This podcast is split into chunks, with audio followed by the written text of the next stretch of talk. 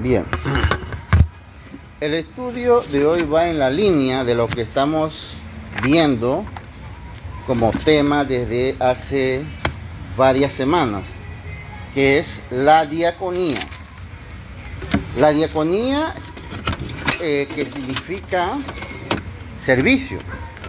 Todo cristiano es un servidor de Dios, cristiano y cristiana. En la Biblia hemos visto que hay ejemplos de servidoras de Dios. Febe es la que más sobresale, pero también hay otras que sobresalieron por su trabajo. En, Jesús, la Biblia nos dice que fue acompañado por mujeres que pusieron sus bienes para sostener el ministerio de los apóstoles, ¿no? Vemos que desde un principio eh, las mujeres jugaron un papel importante en el sostenimiento del ministerio de los apóstoles. Eso ya lo hemos visto, ¿no? Y, recalco esto en lo que estamos aquí grabando, porque muchas veces eh, eh, a través de la historia se ha querido relegar a las mujeres, pero no fue así al principio, como dice, es una pregunta que él hace, ¿no? Con respecto a la vida del matrimonio. Siempre Jesús se apoyó en las damas, y en las damas, sobre todo que quisieron ofrecer su vida y su sacrificio para la obra, ¿no? Bien, estamos viendo en, ese sentido ahora eh, unas de entre tantas tareas que hace el diácono o la diaconisa, que hemos visto ya, obra de misericordia, ayudar a los pobres o extremadamente pobres, ayudar a los que están en, a los huérfanos, ¿no? Porque nosotros podremos encontrar niños quizás pobres, pero cuando hablamos de huérfanos estamos hablando de una pobreza extrema, porque ese niño no tiene, y ya dijimos eso en la clase anterior, no sé si la dije aquí, eh, dije que solamente la pandemia dejó, solamente la pandemia dejó más o menos un millón y medio de niños huérfanos de padre y madre. O sea que la orfandad de la peor clase, ¿no? Porque si fuera una orfandad nada más de padre, uno dice, bueno, le queda a la mamá. Según la ONU, es huérfano de padre y huérfano de madre dejó la pandemia. ¿Sí, hermano? Sí, o sea que, y todavía, porque... No, y todavía la pandemia no ha terminado. Uh sea que, eh, según los, registros, este tipo de cosas, tenemos el caso de la, de la gripe española, de que, dicen que la tercera fase, yo le llamo la fase, ¿no? Porque sí. la primera no fue tan fuerte, después la segunda y la tercera fue la más fuerte. Ah, sí. Y esto está sucediendo también en Europa. La claro, la cuarta fase está en Europa ahora mismo. Sí, entonces en la diaconía tiene que ver con ayudar, y no a cualquiera, sino a personas que realmente están en una situación de postración total que las hay en el mundo, ¿no? Eh, se, calcula que más o menos el 40% de la población mundial es extremada pobre, extremadamente pobre. ¿Qué quiere decir eso? Eso los indicadores son que la familia de 8, por ejemplo, tiene mínimo un dólar por día. Imagínense, con un dólar una familia de 8 vivir. Eso significa que probablemente comen una vez al día nada más. Y en Panamá hay familias que viven así, que comen una vez al día o dos veces al día nada más. Ellos no pueden comer tres veces al día como nosotros nos damos ese lujo. O sea que si nosotros pensamos que a veces somos pobres, hay gente más pobre que nosotros, que nada más puede comer, que nada más come una vez al día o dos veces al día. Obviamente es que es por eso, ¿no? Un dólar, dos dólares nada más que hay en la familia y somos ocho. ¿Cómo hacemos? No podemos comer tres veces al día.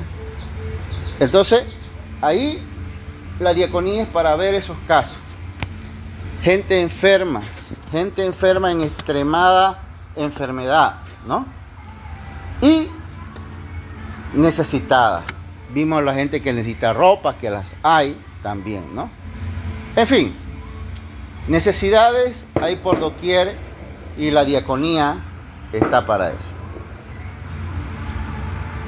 Hemos estado desde el domingo pasado entonces hablando de la diaconía y la evangelización. ¿Por qué? Porque también en la Biblia tenemos ejemplos y tenemos dos casos concretos de Felipe y Esteban que fueron diáconos también, pero que fueron a la vez evangelistas. ellos supieron combinar esas dos cosas, ser diáconos y evangelistas. no necesariamente todos los diáconos tienen que ser evangelistas. Esto diríamos tiene que ver con el don que le da Dios a algunos. Y Felipe y Esteban tuvieron ese don de ser diáconos y evangelistas a la vez. El, tiene eh, el diaconado es una, eh, una función que potencialmente va hacia la evangelización. Eh, yo lo veo así también, yo lo veo así. Así, correcto. Bajo ese testimonio, pues la gente, algunos que son conscientes, o sea, ven que realmente pues la misericordia de Dios es grande y que ellos acuden. Así es. Ya no solamente por lo material, sino también por lo ah, Así mismo es. Eh, eh, eh, esto es lo que yo entiendo de Esteban y, Felipe. Son personas que como diáconos ayudaban a las necesidades. Pero ellos vieron que también era, de en medio de esa obra de misericordia, ellos vieron que también era oportuno llevar el Evangelio. Además de eso tenemos el caso de Tabita, la que evangelizó a una población antes de evangelizar. Ajá, claro. Ella con la... vestidos, se con la gente. Ah, sí. Eh. Y cuando abrazaron el Evangelio y que ella muere, esto sirvió para que se confirmara la obra de Dios con la obra que ella hacía. Así es. Así mismo es. Bien. Desde la clase anterior estamos viendo lo que cómo puede un diácono evangelizar o un hermano sencillamente que tenga el deseo de evangelizar. Hemos dicho que para evangelizar no hay que saberse toda la Biblia. O sea, no hay que ser un maestro en la Biblia. Los maestros tienen obviamente que saber mucha Biblia. Los que son pastores tienen que saber mucha Biblia. Mas no así dice la Biblia con respecto a los diáconos. igualmente así, el que es evangelista no tiene que saberse toda la Biblia, porque su función es básicamente llevar el Evangelio. Y para llevar el Evangelio tienes que manejar el tema del plan de salvación de diferentes formas. Ya nosotros vimos una de esas formas en la clase anterior. Ahora vamos a ver cómo podemos llevar el Evangelio también a través de otros textos bíblicos.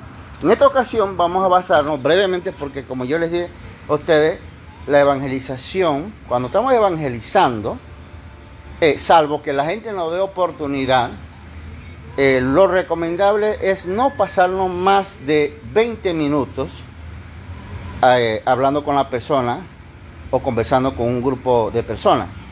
Debemos ser directo, conciso y eso debe llevar entre promedio 15 a 20 minutos para lograr la atención. Después de eso ya las personas estaban ahí por cortesía o por lo que sea, pero no, no, no no, no, no estamos seguros de que realmente tenemos la conexión con Él.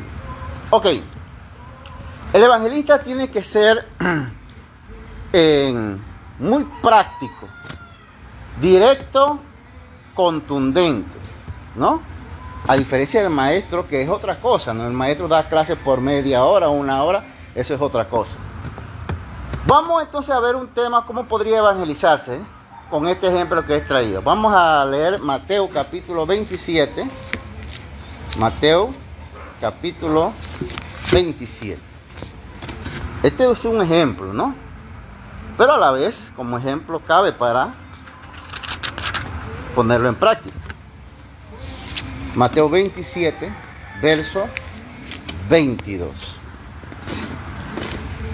Pilato les dijo, Mateo 27, verso 22. Pilato les dijo, ¿qué haré entonces con Jesús llamado el Cristo? Todos dijeron, sea crucificado. Eso lo hemos leído. Pero la parte que como evangelistas tenemos que aprender es repetir la pregunta. Pilato, les dijo a la gente, ¿qué haré entonces con Jesús llamado el Cristo? Y es que toda persona, en vez de Pilato, ponga su nombre ahí. Beatriz. ¿Cuál es su nombre? En vez de Pilato ponemos Ana. ¿Qué haré entonces con Jesús llamado el Cristo? Porque ya Pilato pasó. Pero la pregunta, ¿qué haré con Jesús el Cristo? Sigue vigente. ¿Es así, hermano? Sigue vigente esa pregunta. ¿Qué haré con Cristo?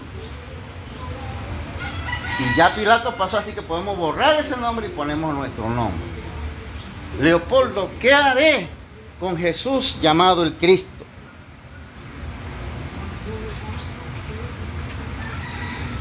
¿Qué debemos hacer? Bueno,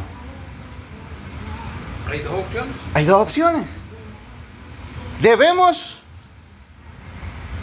oírle o no oírle. ¿Qué decidió Pilato? Porque él tuvo frente a él esa pregunta. Como toda persona en el mundo tiene frente a sí esa pregunta. No solo Pilato tuvo esa pregunta. Toda persona tiene frente a sí esa pregunta. ¿Qué haré ante Cristo? Y usted le tiene que mirar a los ojos a la persona y decirle, ¿y usted qué va a hacer ante Cristo? Pilato tomó su decisión. ¿Usted cuál es su decisión? Hermano, misma pregunta también le, hizo el apóstol Pablo a, eh, al, cuando él fue entrevistado por el centurión, o sea, Ajá. el César, el César. Al César, ajá. Y ya te voy a escuchar en otro tiempo, porque en realidad Ajá, claro. yo no sé qué voy a hacer, porque Ajá. quedó atónito, no sabía qué hacer. Sí, y Dios siempre utiliza a alguien. Mire, algo que yo veo en la palabra de Dios es que Dios siempre utiliza a alguien para transmitir su mensaje. Pilato fue advertido. Vamos a ver qué él hizo. Verso 19, ahí mismo, verso 19 del capítulo 27 de Mateo. Dice, y estando él sentado en el tribuno, en el tribunal, su mujer, la mujer de Pilato, le mandó aviso diciendo, la mujer le predicó, ella ni sabía que estaba predicándole, no tengas nada que ver con ese justo, porque yo he sufrido mucho en sueño por causa de él, dice. ¿Mm? Él tuvo una advertencia, no tengas nada que ver con Cristo. Y ahora él está más abajo y dice, ¿qué haré con Cristo?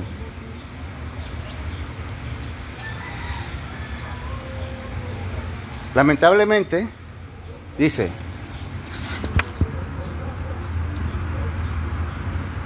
en el verso 23, fíjese qué dice, y Pilato dijo, ¿por qué? ¿Qué mal ha hecho? Pero ellos gritaban aún más diciendo, sea crucificado. Pilato tenía el escenario que todos tenemos. Había una multitud aquí que gritaba y le pegaba al oído a Pilato. Crucifíquenlo. Y había otra voz aquí que le decía, no tengas que ver con ese justo. Y toda persona pasa por eso. Una voz que le dice, acepta a Cristo, síguelo. Y otra voz que dice que es fuerte, muy, muy bulliciosa como la de estos fariseos. Crucifícalo, sigue tu camino, haz lo que te dé la gana. Fíjese. ¿Qué decidió Pilato? Dice, y viendo Pilato, verso 24, que no conseguía nada, sino que más bien se estaban formando un tumulto, tomó agua y se lavó las manos delante de la multitud diciendo, soy inocente de la sangre de este justo. Allá vosotros. ¿Qué decidió?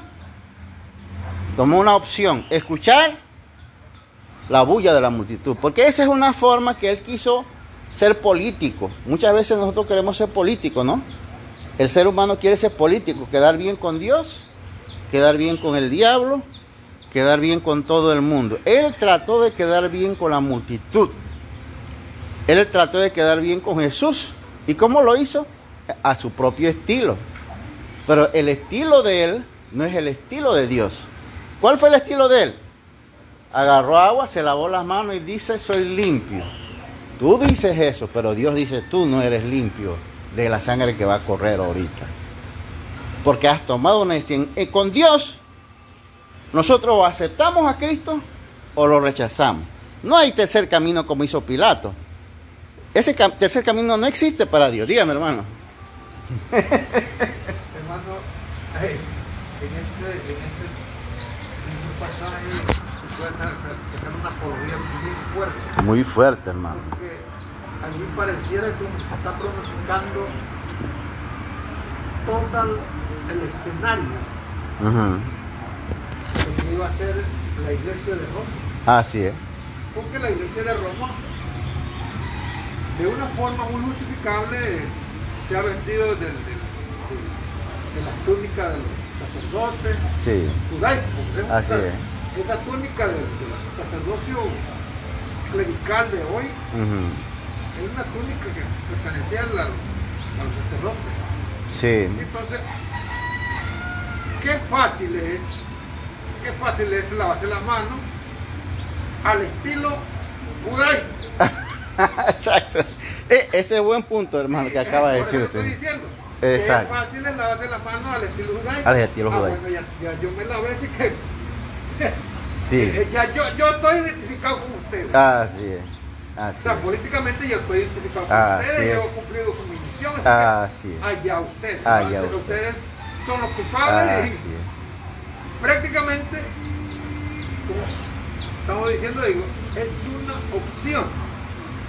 Como que pareciera que el espíritu está, remon- está remontando de allí Ajá. a lo que es la iglesia. Así, así mismo. Y fíjense que él, él, él, él había sido advertido ya cuando él dice, no tengas nada que ver con este justo. Ya estaba advertido. Ahora, la alternativa que él toma, lavarse la mano, para creer él que no tiene ya nada que ver, es falsa. Y, el ser humano vive así. Hace cosas para decir, bueno, ya yo no tengo nada que ver con esto. No. Es la misma cuestión del avestruz, ¿no? Esconde la cabeza y él cree que porque escondió la cabeza ya está libre de peligro. Pero todo el cuerpo está afuera. Así que puede venir una, una zorra y ¡zas! se lo come. ¿Sí? Nuevamente sigo el mismo camino. Mm. El, problema del- de, la iglesia es que todos creen que es eh, la, la iglesia verdadera porque tiene un- una estructura, pues, Claro, una estructura religiosa y política. Así es. Una estructura así. Mira, por ejemplo, el caso de, de, de la decisión de la cruzada. así es. Todos estos que no están bautizados hay que bautizarlos a la Es- fuerza.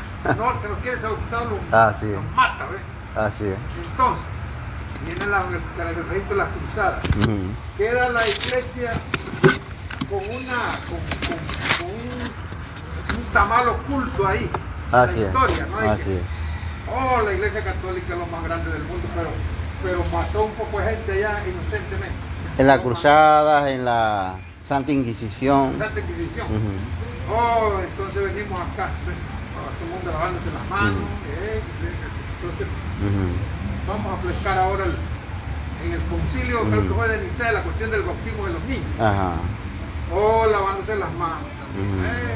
Ese- niño ya va a ser... Sí, es que, es que la actitud. va caminando tan Sí. eh, minuciosamente y hoy encontramos que el Papa Francisco pide un perdón.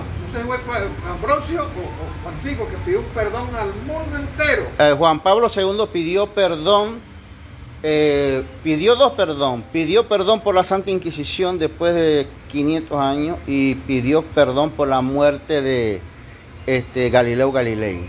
Que recuerde que la iglesia lo sentenció a, quemarlo vivo eh, por haber dicho que la tierra era redonda. Porque la creencia era que era plana y cuadrada como él dijo, no, es redonda, entonces dice, ha pecado y lo quemaron y, vivo. Y esa es una de las tantas. Sí, porque políticamente los mismos, los mismos este, eh, emisarios de la, de la, de la, de la, eh, de las, eh, de la Santa Sede, aquí en Panamá tenemos una Santa Sede, Ajá. donde se meten de una forma tan sutil en el mundo político. Y por medio de eso se cumplen algunas, algunos propósitos que tienen de por, medio. Mm. Ahora encontramos otra, pero muy, mm. muy este, sutil también.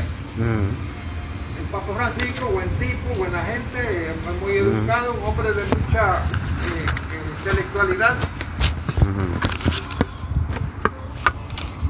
Se reúne con los musulmanes Sí. gente que según ellos eran los enemigos a matar. Sí. Eh, sí. Buenas tardes. La escritura no está con, con ninguno que esté llamándose él, fue.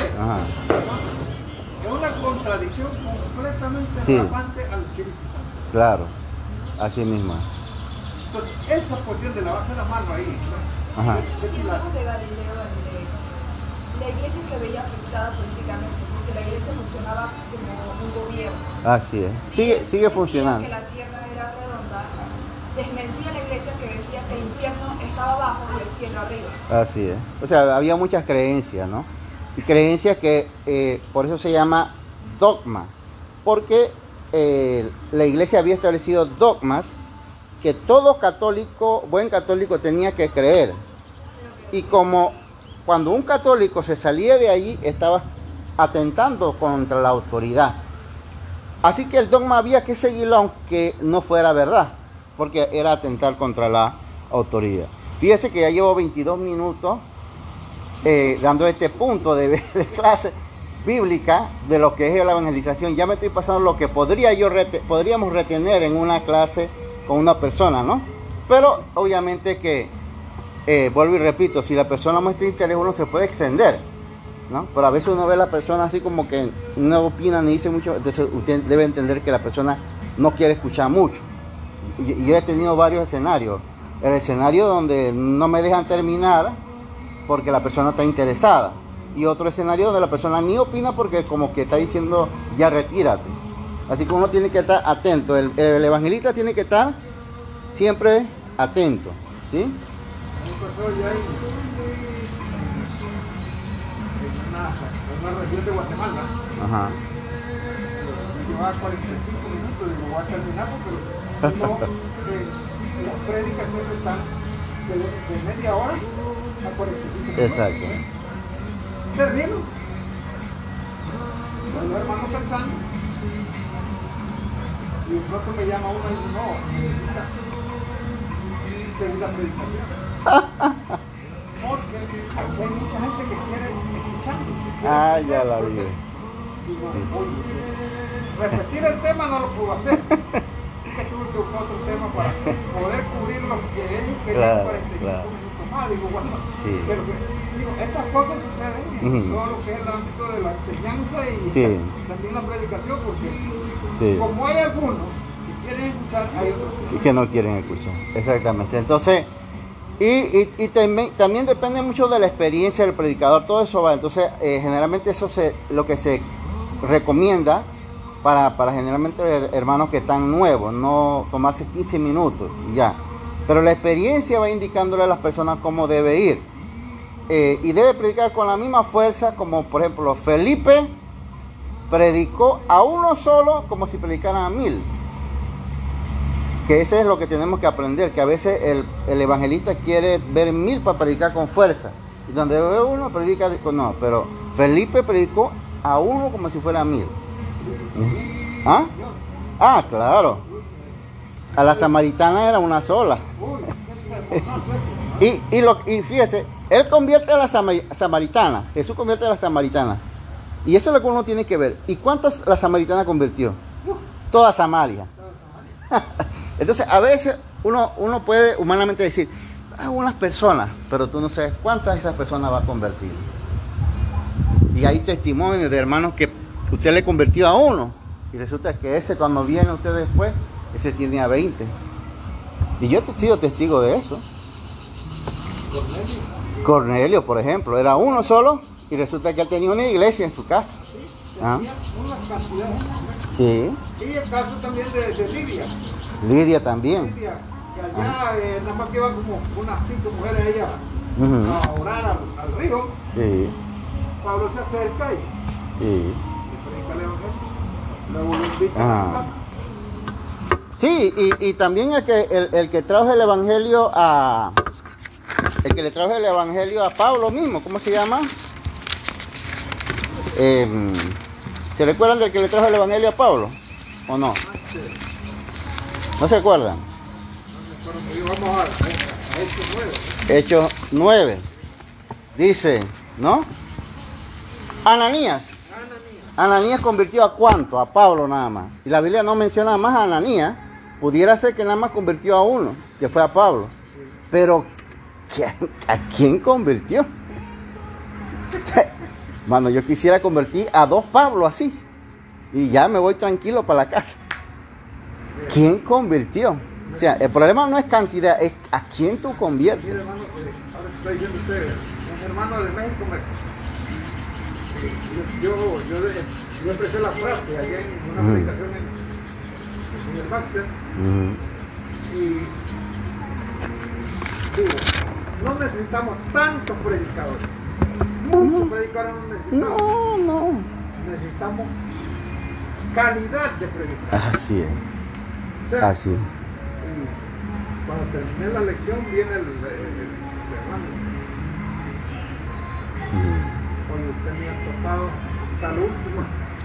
Sí. Esa frase la voy a guardar para siempre. Eh, eh, es que, mire, cuando nosotros vemos a Pablo, obviamente tenemos que ver a Pablo en todo su contexto. Pablo con un ministerio apoyado con 25 personas, más o menos. Eso, yo tengo un librito ahí que dice que va a mencionar todos los que apoyaron a Pablo. Y cuando uno ve eso, uno ve que Pablo no era el, el que quería hacerse el, el llanero solitario, sino un hombre que él quería contar con todo un equipo. Y, eso es lo que pasa con muchos predicadores hoy. Que yo estaba pensando esta mañana eso precisamente. Y decía, eh, uno de los grandes problemas de los predicadores latinoamericanos es que los predicadores latinoamericanos son llaneros solitarios. Tú le preguntas por el equipo, uno, dos. Y el, el equipo de Pablo era de más o menos 25. Y había mujeres y hombres. No solamente hombres, mujeres y hombres. Otro aspecto del ministerio de Pablo Pablo era un hombre que él mismo se sustentaba.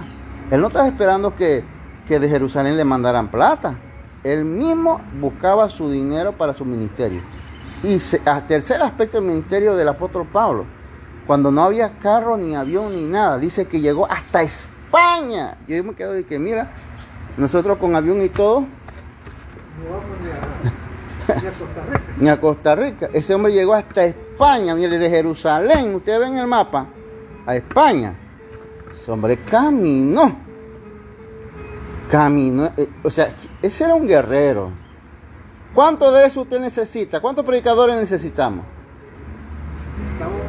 tres Pablos. Tres Pablos y este mundo explota. Con tres Pablos. Porque, uno, y, y, uno en el África y otro en América. Dios. 300 millones más, 300. Ya los Estados Unidos necesitan, porque Estados Unidos ya se le predicó la palabra. Ah, no, ya. Están cauterizados. Ellos están cauterizados en su problema. Bien, vamos a cerrar porque ya estamos en, el minuto 30, imagínense.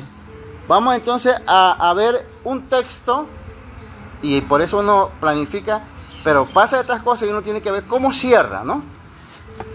Dice en Hechos 1.8, ¿no? Uno va evangelizando, ¿no? El tema este que hemos visto. Hechos 1.8, ¿qué nos dice? ¿Qué nos pide Dios cuando una vez obedecemos, escuchamos la palabra? Hechos capítulo 1, verso 8. Él no está evangelizando. No solamente nos pide a nosotros creer, no solamente nos pide a nosotros obedecerle, eso ya lo vimos en la clase anterior, sino que dice el verso 8, dice, pero recibiréis poder cuando el Espíritu Santo venga sobre vosotros y me seréis testigos en Jerusalén, en toda Judea y Samaria y hasta los confines de la tierra. Espera Dios de nosotros, una vez lo obedezcamos, que seamos qué? Testigos. Muchas veces nosotros, en, un momento, ante la pregunta de Jesús, la pregunta de Jesús nunca se cierra. ¿Qué haré con Jesús? Bueno, ya obedecí el Evangelio, ¿Qué haré con Jesús? Sigue la pregunta. Dice, debo serle testigo. Si ya yo obedecí el Evangelio, nosotros hemos sido bautizados, algunos de los que estamos aquí, nos toca entonces, ¿qué? Ser testigos. Y los que no, les toca el dilema de, de Pilato. ¿Qué haré con Cristo? ¿Qué harán ustedes con Cristo? Nosotros tenemos que decidir. bueno, no es recomendable eso porque vamos a leer un último texto ya. ¿Por qué esto? ¿Qué haré de este Jesús? ¿Qué haré de este Jesús? ¿Será que es importante responder a esta pregunta? Mira, todo ser humano responde a esta pregunta. Nadie se queda sin responder a esta pregunta. Porque para Dios nadie es inocente. O tú dices sí al Evangelio o tu indecisión significa no. Por eso con Dios nadie puede decir, no es que yo no te he respondido, Señor. No, usted con su indecisión respondió no. ¿O no es así? ¿Ah?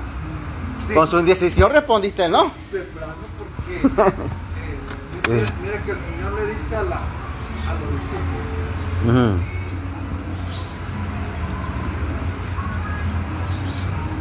Bueno, déjame, déjame que yo tengo que ir a enterrar a mi, Ajá. Ajá. Jesús le queda observando y se deja que los muertos tienen el Así mismo.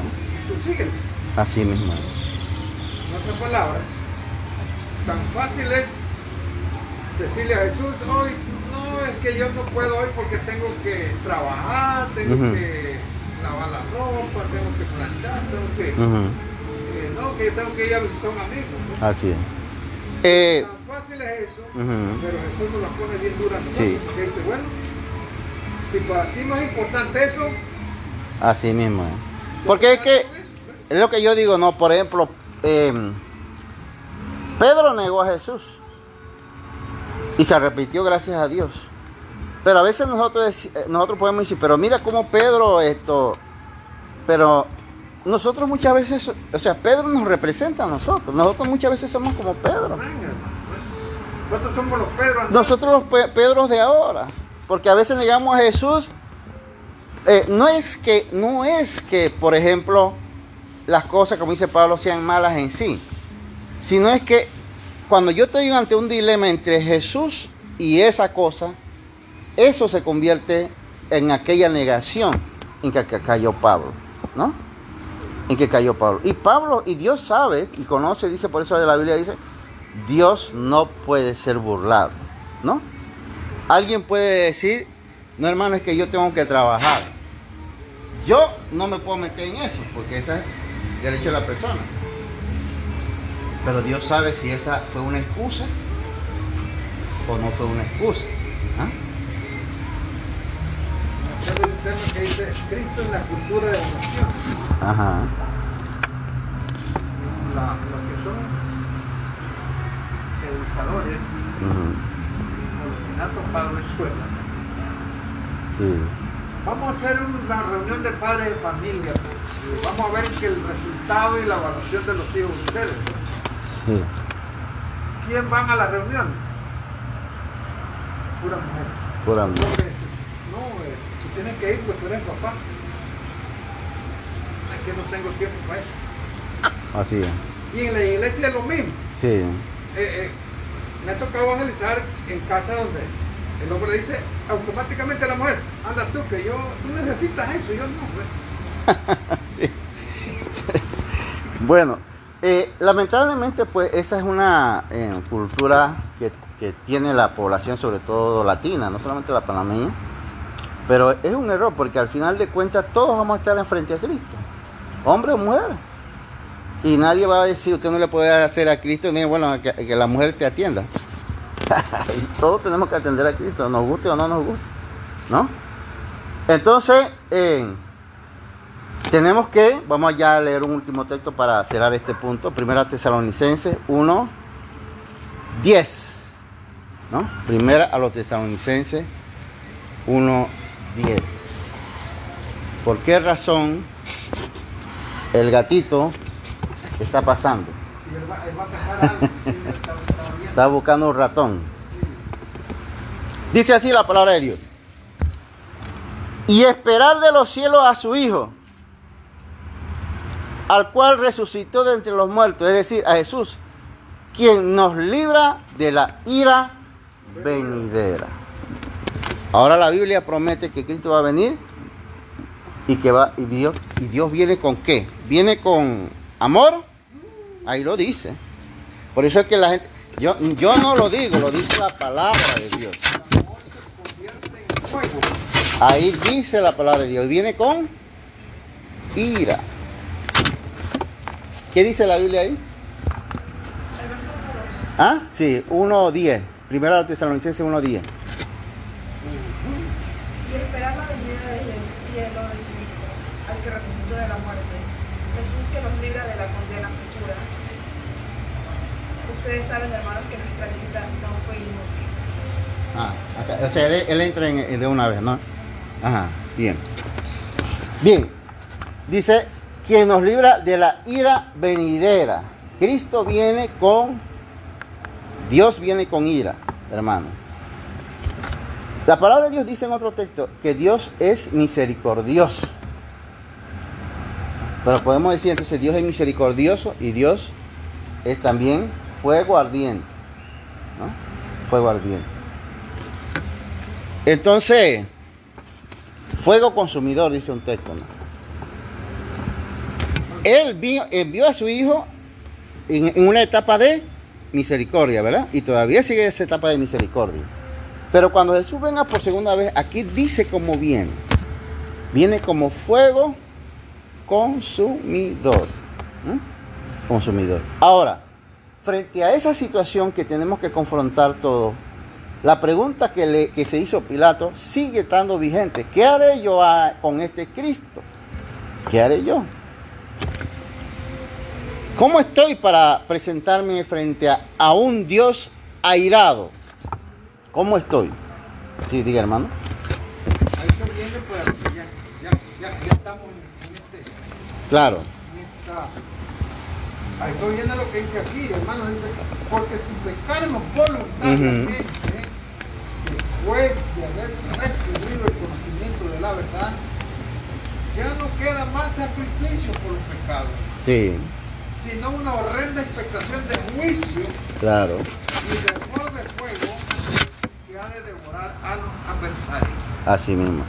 Por eso, en, en este sentido, yo apelo, hermano, a que nosotros, eh, apelo, a la teología eh, arminiana. Es decir, cada uno de nosotros decide cómo quiere enfrentar a Dios. Cada uno de nosotros. Nosotros, ¿cómo quiere ustedes enfrentarse a Dios? ¿En, en ira o en amor? ¿Cómo queremos? ¿Qué haré de este Cristo? Entonces, yo quiero que en ese día de la ira Dios me vea con amor. Pero para que Él me vea con amor, ¿a quién tiene que ver en mí? A Jesús, que le obedecía el Evangelio, ¿verdad? Pero si no ve en mí a Cristo, dice que, otro texto lo dice, destrucción para todo aquel que no obedece el Evangelio. Entonces, en la teología reformada o calvinista, que lo estoy grabando aquí, ellos dicen que el ser humano está predestinado. Pero eso deja un mundo de confusión. Y yo creo lo que la Biblia dice. Cada uno escogió su propio camino. Entonces nosotros hoy tenemos para escoger el camino. ¿Qué camino escoge usted? ¿Qué hará con Cristo? Es la pregunta que le tocó a Pilato. Y lamentablemente Pilato resolvió mal el dilema, porque él tomó la decisión pensando políticamente, porque era gobernante, él pensó políticamente. Y él dice, si, si, voy contra los judíos pierdo votos, pensó así Pilato, pierdo votos. Si me voy contra Cristo, este hombre es justo y mi esposa me acaba de decir no tenga nada que ver con él. Voy por la mitad del caminito, dice. Me lavo las manos. Mala decisión. El problema de, de, era que la esposa por lo menos tenía conciencia viva. Sí. Porque la conciencia no la dejaba dormir. No la dejaba, es que va. Y así es. Bueno, que el Señor Dios Todopoderoso les bendiga, hermanos, por esta clase que es un modelo de clase de cómo podemos, a través de estos textos, llevar el Evangelio. Estamos enseñando, hermano, estamos en esta dinámica ahora mismo, hermano, de